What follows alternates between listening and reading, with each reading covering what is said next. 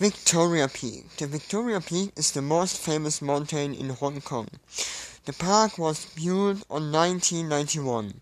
It used to be a residential area for the colonial terrace, but today it is a site where many tourists visit the buildings.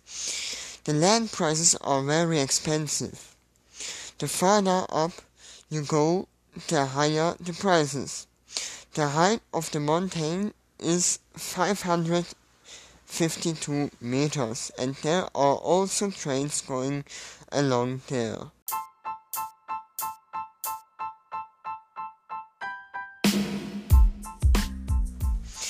Hello and welcome to my presentation. My name is Sasha Metzky and today I am going to show you two sites about Hong Kong.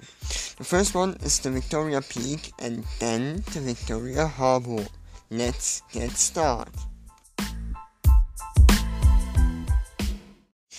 Victoria Harbour.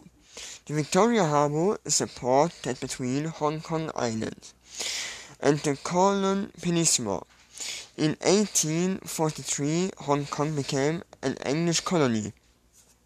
That is why the port was given the name Victoria Harbour by the English. Today, the harbor is very beautiful and is perfect for the Chinese New Year.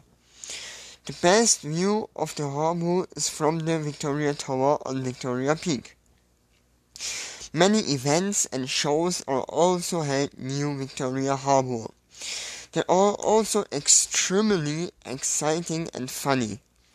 In order to increase the attention and the beauty of the park, the government decided since 2004 to present laser shows and light plays every evening at 8 p.m. It's called a champagne of lights.